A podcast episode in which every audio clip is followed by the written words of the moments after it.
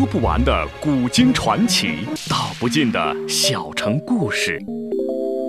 有声的阅读，无限的感动。小说联播。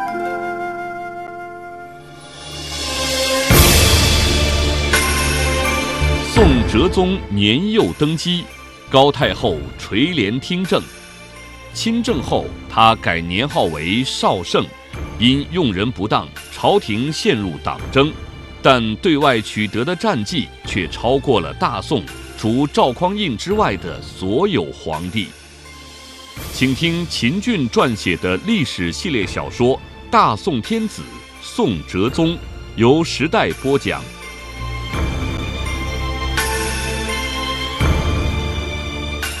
我对先帝神宗的新法以及当今天子有什么看法？任伯宇自问自答道：“先帝的新法总的来说是一个好法，但也有许多不尽人意之处，比如青苗法。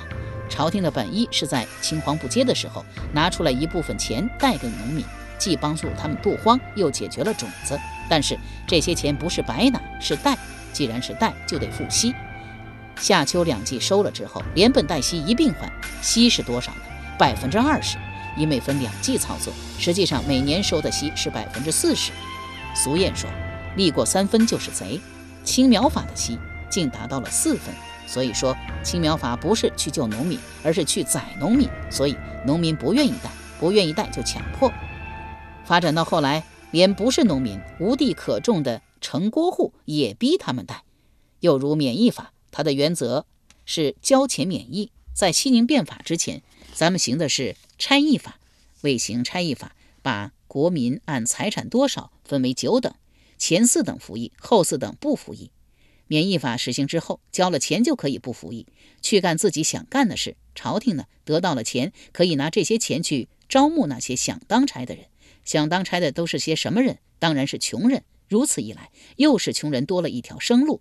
但是在执行的过程走了样，朝廷明文规定要优待士大夫。和有功名的，他们可以不出役钱；而士大夫和有功名的人，大都是一二等户。这些人的役钱怎么办？分摊到三四等户头上，无疑加重了三四等户和既不是士大夫又没有功名的一二等户的负担。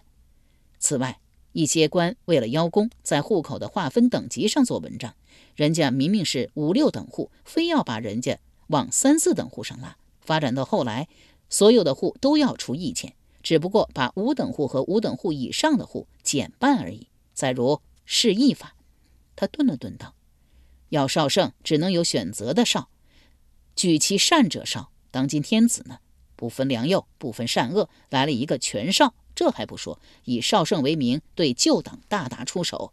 凡旧党人员轻则逐出朝廷，重则流放岭南。然而还要将司马相公开棺曝尸。”甚而连宣仁圣烈皇后的封号也要废去，太过分了。当然，当天子这么做，乃是学的宣仁圣烈皇后和司马光。宣仁圣烈皇后和司马光执政的时候，对新党成员也是大打出手。可宣仁圣烈皇后又是学的谁呢？学的是王安石。王安石为了推行新法，凡反对新法，亦或对新法有异议的，一概赶出朝廷，开了一个很坏的头。有志之士。比如范纯仁曾当面提醒王相，这种做法要不得，这种做法会把朝廷带到党争的泥潭中拔不出来。可王相不听啊！哎，他顿了顿，继续说道：“这种做法得刹车，否则某一派某一党执了政，就把另一派另一党往死里整，闹哄哄，你方唱罢我方登场，治国可不是唱戏呀，容不得如此胡闹。”乍一听来，任伯宇讲的简直就是郑侠的翻版。哲宗有些烦，几次欲加以制止，一因韩忠彦屡屡以目视他，不让他说话；二因自己如今的身份是一个太学生，若是出面制止，明显不妥。听着听着，他变了，不但不烦，还觉得任伯宇的话都是大实话。一个不在品不在位的老吏，尚且知道对西宁变法以来的人和事进行反思，我作为大宋的掌舵人，却一味的翻旧账，与之相比，实在汗颜呐。唉由时代播讲的秦俊历史系列小说《大宋天子·宋哲宗》正在播出。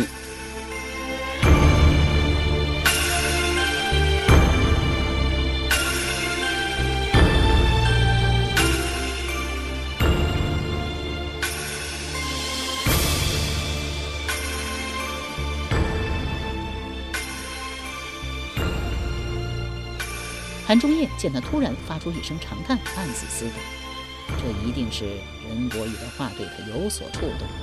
加之请宣仁圣烈皇后和司马光画像的那一幕，不会不有所思、有所思考。否则，照他以前那个干法，大宋这条船非让他带到泥潭中不可。任伯宇也在想，我的话是不是说的有些多了，引得这位太学生的反感？我觉着这个人不一定是太学生。第一，这个人气宇轩昂，不怒自威。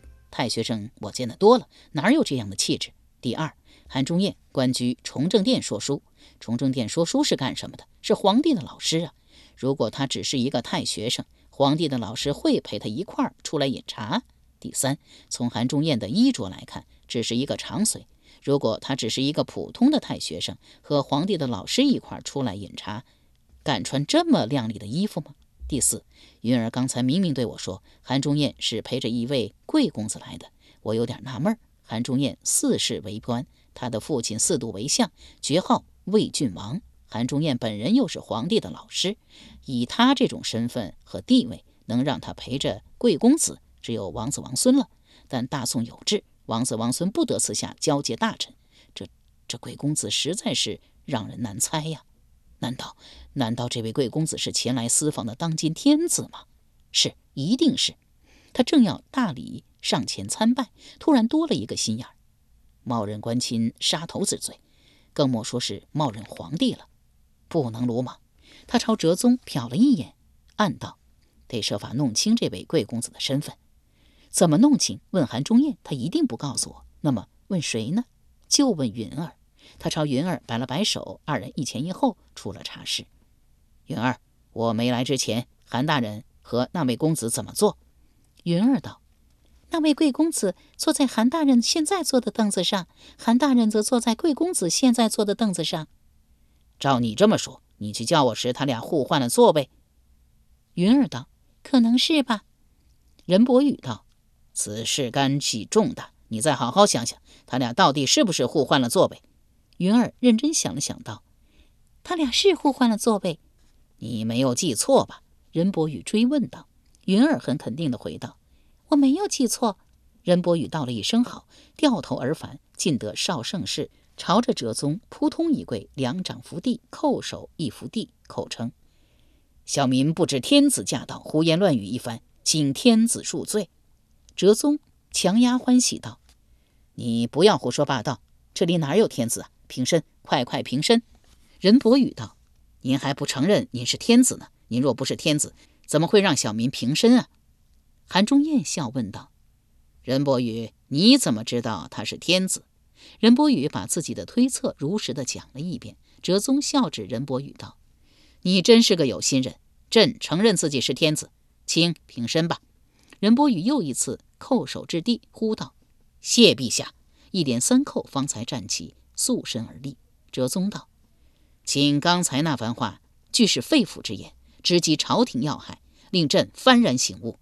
四卿如此有才、有心又有见地的人，仅仅掌管一个茶坊，既是大材小用，更是宰相的失职。”任伯宇再次跪下，叩首致地：“陛下过奖了。”哲宗道：“此地非大殿，不必行此大礼，请快平身吧。”任伯宇站起之后，哲宗问：“以卿之见，朝廷当今之务是什么？”“是五湖四海，是进贤退不孝。”“何为不孝？”“不孝就是不孝之臣。”哲宗又问：“何人为不孝之臣？”“张纯、曾布、蔡卞、蔡京、邢恕、李定、杨三变、李清晨、蒋之奇等，皆为不孝之臣。”哲宗复问：“贤臣者何？”任伯宇指了指韩忠彦，道：“韩说书便是贤臣。”韩忠彦连连摆手道：“你别说我。”哲宗一目韩忠彦，摆了摆手，制止道：“卿不必多言。”说毕，又一目任伯宇：“除韩说书之外，还有谁？”范纯仁、苏颂、郑侠、苏氏兄弟、邹浩、田化、陈冠、黄吕。哲宗再问：“卿眼中的贤者，首推何人？”范纯仁，请如此称道范纯仁，请说一说范纯仁贤在何处？任伯宇道了一声遵命，从范纯仁出生一直讲到永州安置。任伯宇话音刚落，韩忠彦笑嘻嘻说：“永州安置以后还有故事呢。”任伯宇道：“既然有故事，韩说书何不讲来听听？”韩忠彦道了一声好，娓娓道来。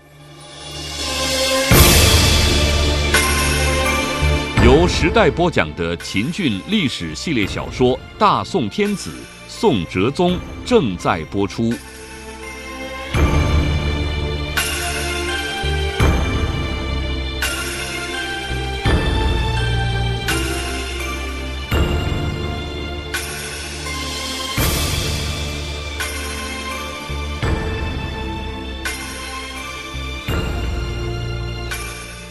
范纯仁接到再贬诏书，正患着眼疾，郎中劝他向朝廷告个假，把眼治好了再上路。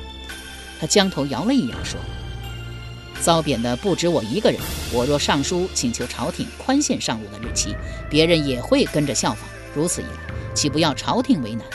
郎中道：“朝廷如此待您，您还为朝廷着想，真是少见呐。”范纯仁道。朝廷如何待我，那是朝廷的事。我做人的准则，就是我令尊的那句话：居庙堂之高，则由其民；处江湖之远，则由其君。我现在已经不在庙堂了，我得忧我的君了。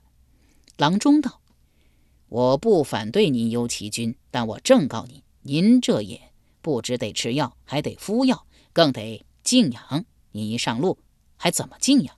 您若不听劝，这眼呢，恐怕要瞎的。”范春仁道。瞎就让他瞎吧，他不但如期上路，还告诫子弟不准出口怨言，怨天怨地。儿子反问道：“张纯一而再、再而三的迫害您，也不许孩儿们说几句怨恨的话吗？”他道：“不可以。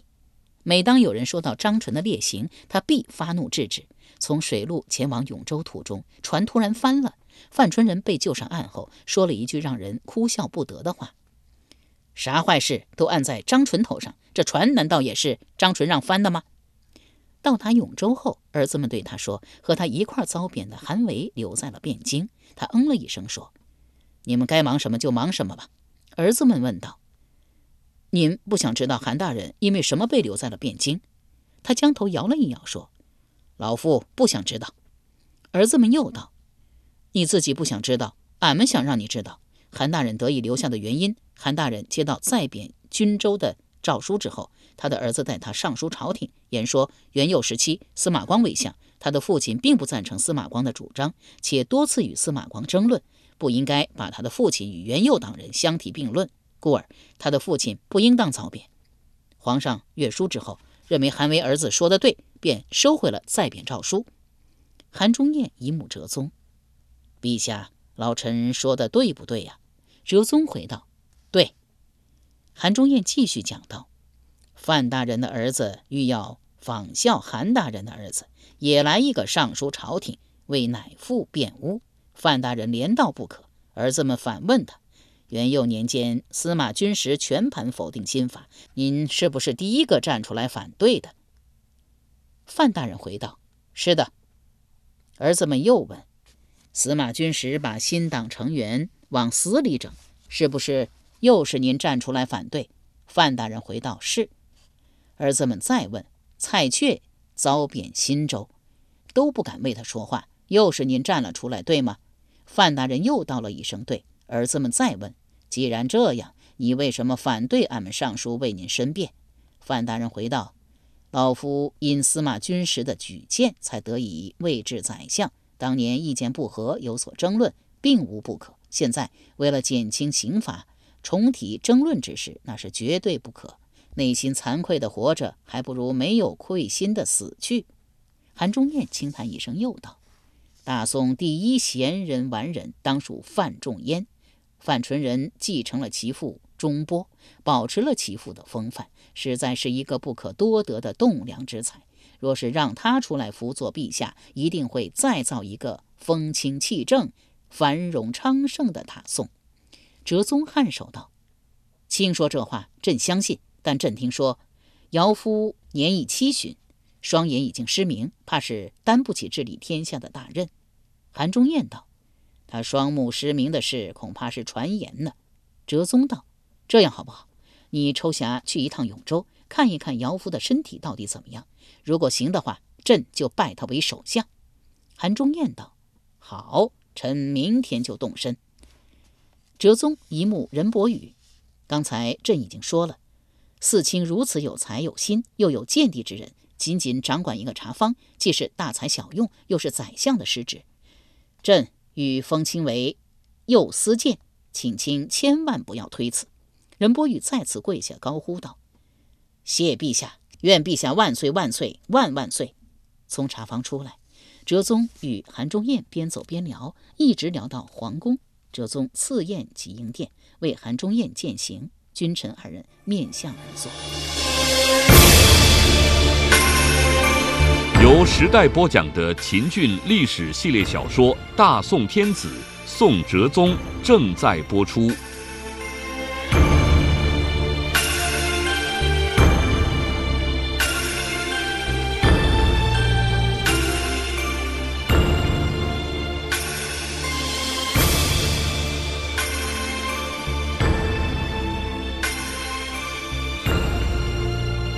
喝了半个时辰，宴结束后，哲宗让御车送韩忠彦回家，把韩忠彦的几个孩子激动得惊叫起来：“哇，我爷贵为魏郡王，也没有享受过这般待遇啊！”韩夫人也很激动，支走了孩子们，方才问道：“您今天干了什么大事啊？皇上这般待您？”韩忠彦道：“为夫也没有干什么大事，只是陪皇上私访一天。”韩夫人摇头说道。不会就这点事儿吧？咱爹当年多次陪仁宗皇帝私访，也没有见到御车相送啊。韩忠彦道：“皇上这是第一次私访，既新鲜又受益匪浅。他一高兴啊，便让御车相送了。”韩夫人道：“他都受益了什么？第一，他听到了实话；第二，他明辨了是非，要改弦更张呢。”韩夫人加额赞道。好，太好了！这样一来呀，大宋有希望了。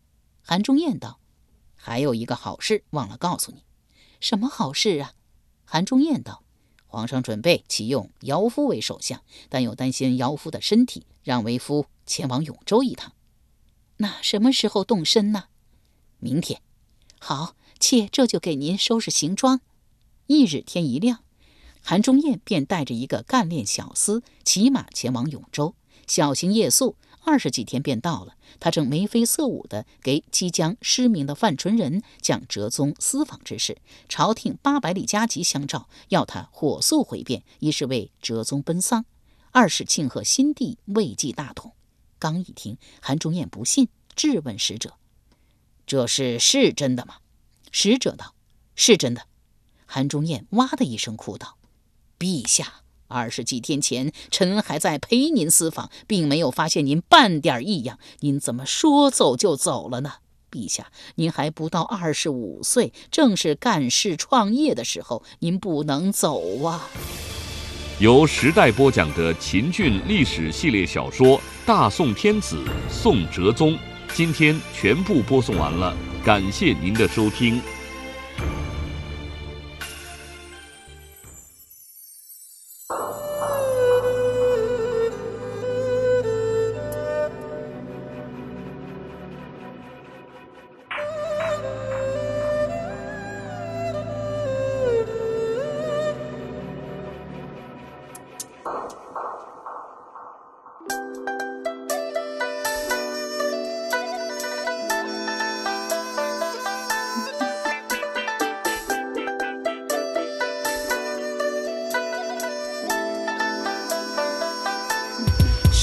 在葬花处处可怜，谁在西楼自恨绵绵？辜负了红颜，到你面前对你说抱歉。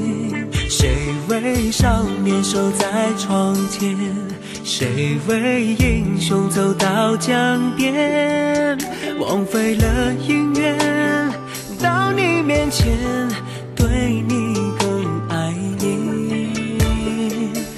多少相思泪流下，化成碧云天，不送你一把。把全身，送你一切缠绵。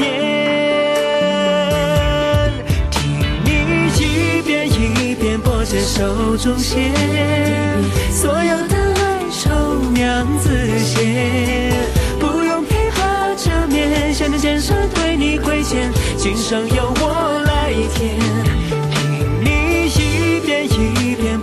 手中线，所有的美丽娘子写，不用最后化蝶，要来世为你出现，写下你的誓言，今生由我来念。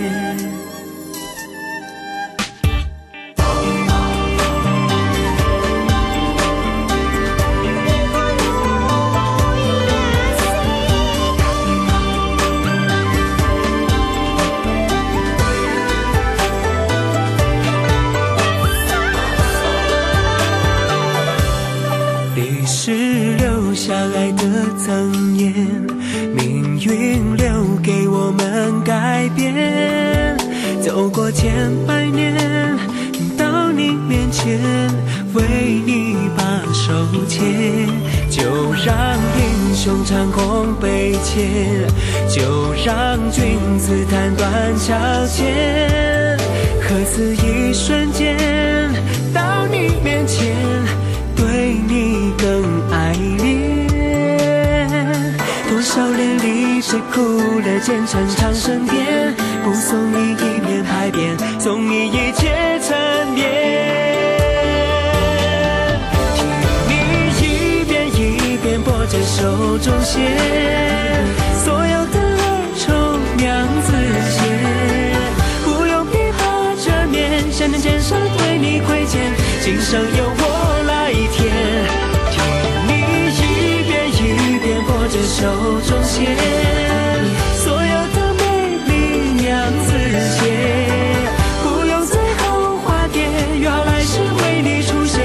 下你的誓言，今生由我来念。不再一遍一遍拨着手中线。为什么哀愁娘子写？不用琵琶遮面，想念肩上对你亏欠，今生由我来填。听你一遍一遍拨着手中线，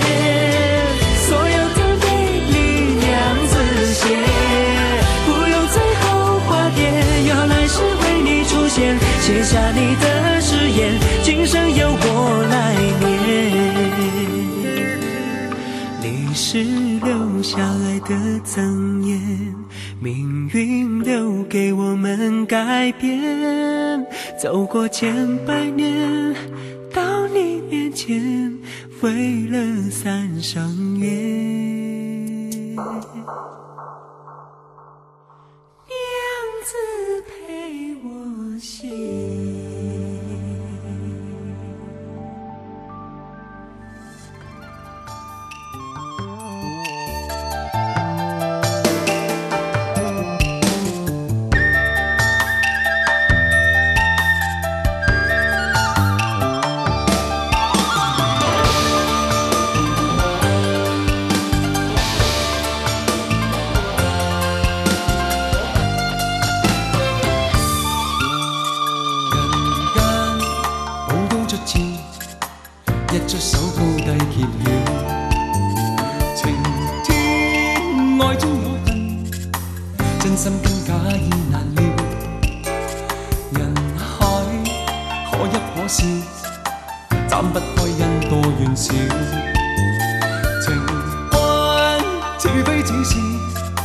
唱不出一息半支。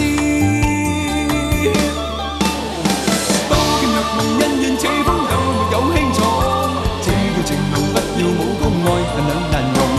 只怕热泪不怕刀锋手中有剑眼前有你。